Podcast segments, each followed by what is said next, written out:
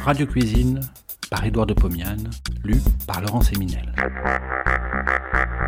De 1923 à 1929, Édouard de Pomiane présente, tous les vendredis soirs sur Radio Paris, ce qui fut sans doute la première émission culinaire radiophonique.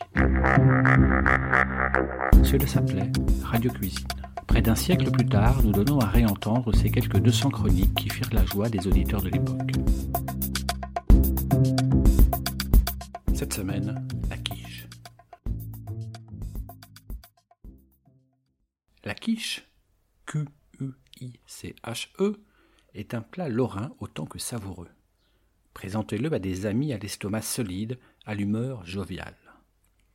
Lorsqu'on a mangé une bonne portion de quiche, on n'a plus envie de manger quoi que ce soit, au moins pendant dix minutes. Ce temps étant passé, la quiche vous a ouvert l'appétit, vous n'avez plus qu'à continuer. Tout ceci ne vous dit pas ce qu'est la quiche. La quiche est une tarte que l'on sert au début du repas. Cette tarte contient du jambon et des lardons perdus au milieu d'une crème consistante. La quiche se mange brûlante, sortant du four. Elle se marie très bien avec un vin blanc sec bien frais. Ceci étant posé, je vais faire une quiche. Elle se compose, vous l'avez compris, de trois éléments bien distincts. Premièrement, la croûte, deuxièmement le lard et le jambon, troisièmement la crème. Je m'occupe tout d'abord du lard et du jambon.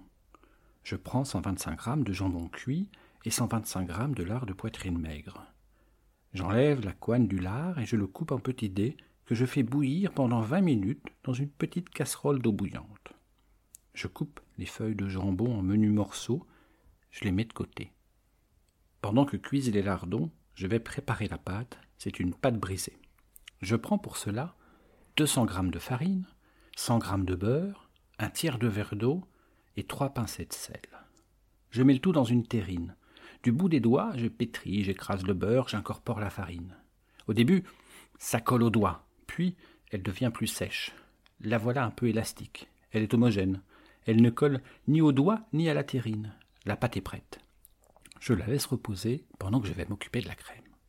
J'ai devant moi un verre de lait, 125 g de crème épaisse, deux jaunes d'œufs, un œuf entier, un peu de farine. Dans une petite terrine, je pose la farine, l'œuf cassé et les deux jaunes. À l'aide d'un fouet de fil de fer, j'opère le mélange. Au début, j'ai des grumeaux. Ils se brisent et la farine disparaît au sein des œufs. J'ajoute alors la crème. Je mélange au fouet. J'ajoute le lait. Je bats avec le fouet. J'obtiens une crème liquide, onctueuse.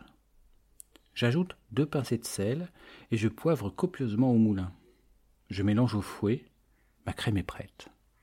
En somme, mon travail est bien avancé. J'ai ma pâte, ma crème et ma garniture de viande.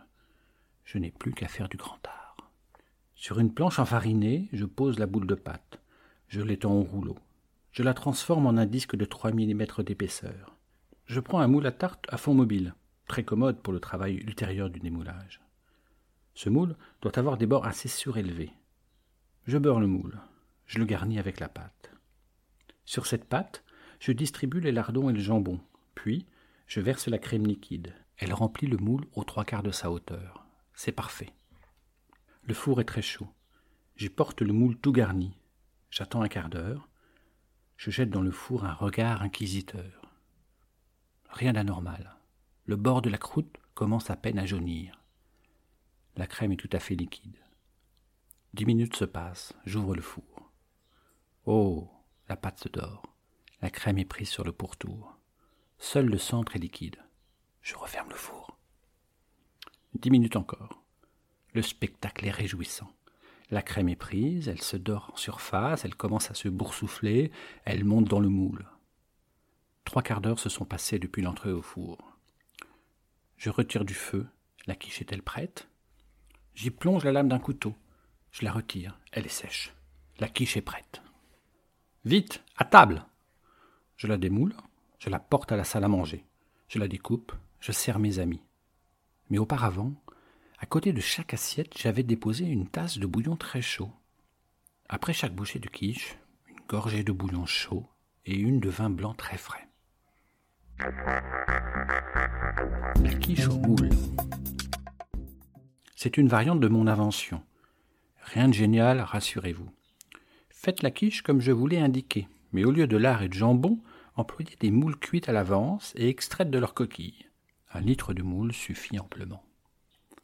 Pour faire la crème, coupez le lait avec l'eau abandonnée par les moules pendant la cuisson. Bien entendu, servez cette quiche en bouillon uniquement avec un vin blanc bien frais. Bon appétit et à vendredi prochain.